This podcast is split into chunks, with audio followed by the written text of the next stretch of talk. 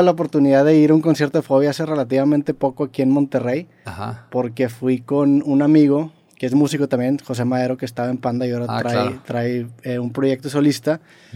Y él es fan de Fobia. Pues él, él, le tocó, tú eres creo que una generación arriba de él y él es una generación arriba mía, entonces íbamos escalonados.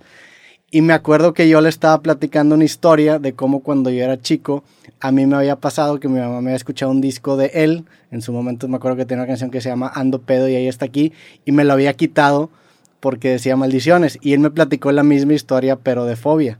Creo que en el disco Leche justamente hay una, hay una canción que creo que es la de Jonathan, ah, que hablan de, que dicen la palabra orgasmo y me dijo, a mí me pasó lo mismo, mi mamá me, escuchó esto, yo tenía no sé cuántos años y me lo quitó.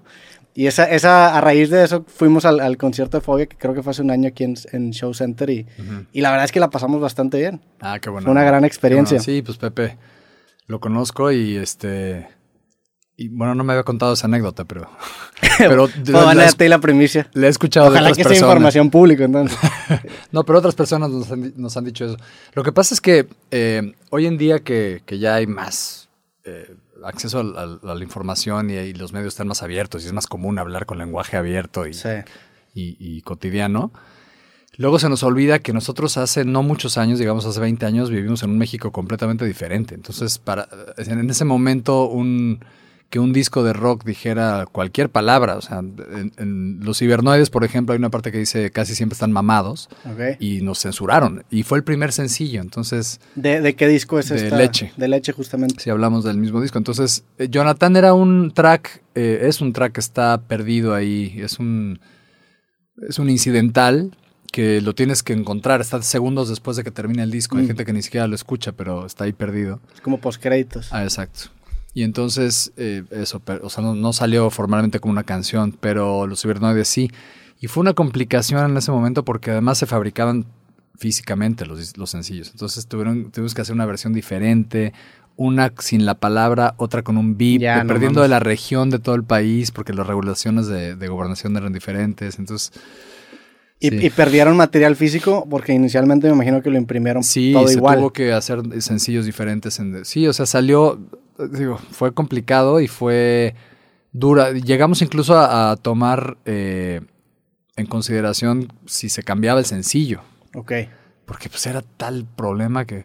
Entonces, bueno, lo, lo cuento porque luego los chavos ahora este, no, o sea, como que ya no, no visualizan ese México, que no fue hace tanto, ¿no? A mí me pasaba de ser, bueno, con la época de mis abuelos, ¿no? Hace 60 años.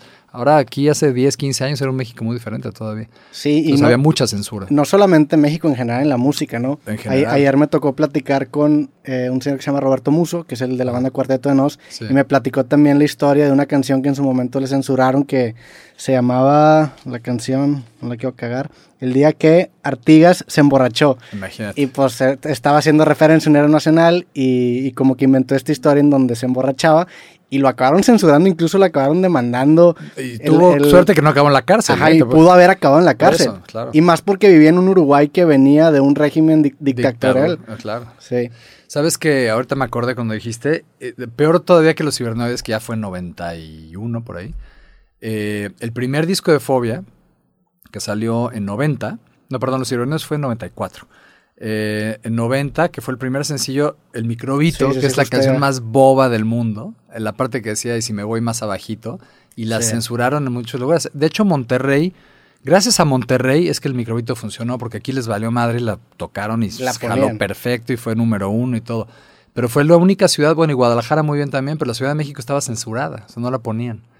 Así que no tuvimos radio. Y ahorita se podría decir que es incluso al revés, ¿no? O sea, ahorita Monterrey ha cancelado shows de comediantes. Ah, dices por eso. Ah, no o sea, vino, vino, un comediante hace algunos años que se llama Carlos Vallarta.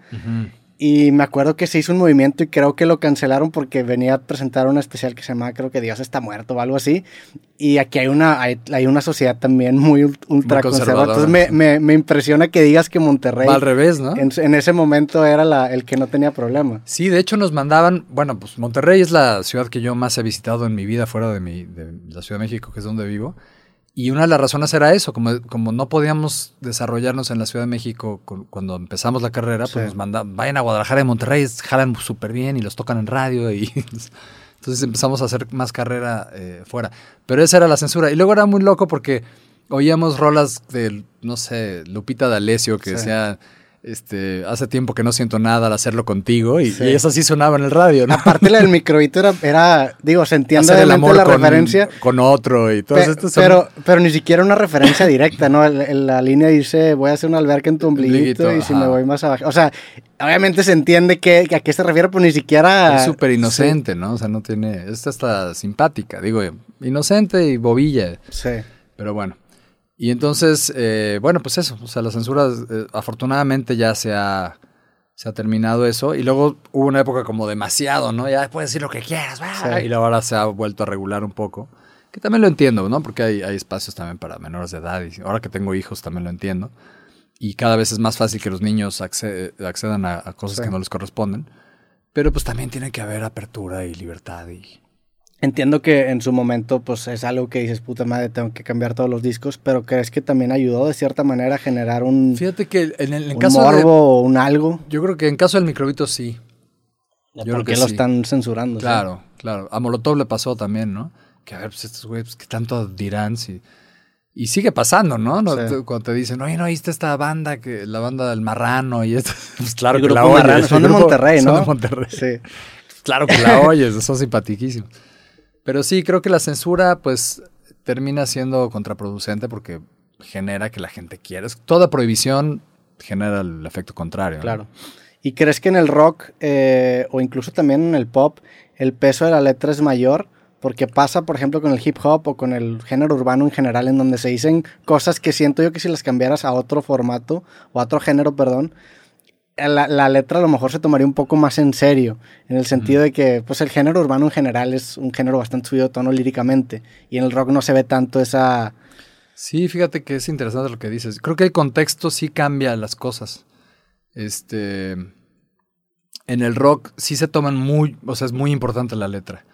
En el pop no tanto, ¿no? De repente puede ser profunda o no en el hip hop se dicen cosas muy fuertes, pero como es y estamos en la fiesta, no, no se toma tan, no se toma tan literal. Es como las diferentes situaciones, ¿no? Si dices una barbaridad en la peda, pues no pasa nada, pero si la dices a las 2 de la tarde en un café, pues tiene otra connotación. Pero, pero sí es verdad, el rock, eh, pues a las, a las personas que nos gusta el rock, nos gusta un poco, eh, digamos, como meternos en las letras y, y que hacerlas o sea, como que no, identificarnos con las letras, que hablen de nosotros. Y es lo que nos pega también del rock, ¿no? Creo que es una cosa que desde niño dices, wow, o sea, eso es lo que quería decir, eso es lo que estoy viviendo, eso es lo que quiero. O sea, te identificas y te, sientes que perteneces, eso es. Y luego ya, bueno, hay muchísimos tipos de rock, hay uno más clavado y más poético y más heavy, más fresa, lo que quieras, ¿no? Pero en otros géneros sí tienes razón, ¿no? O sea, porque he escuchado letras reggaetoneras muy fuertes. Luego, por ejemplo, Z Tangana, lo vi en un festival y me encantó, no nada más escénicamente y todo, sino todo lo que dice, su rollo, y cómo lo presenta. El disco El Madrileño que sacó está muy Buenísimo, buenísimo. Y habla de cosas muy fuertes, pero de una manera tan... Sí. ¿Cómo decirlo? Pues tan desfachada, ¿no? Como, ¿cómo diré? Sí, pues es una estética... Muy, muy directo, o sea, muy natural, eso como muy abierto, sí, me encantó. Y la producción es increíble y me gusta mucho. Entonces, de repente, en todos los géneros hay cosas rescatables y hay cosas padres y todo depende cómo se presente y cómo se arme.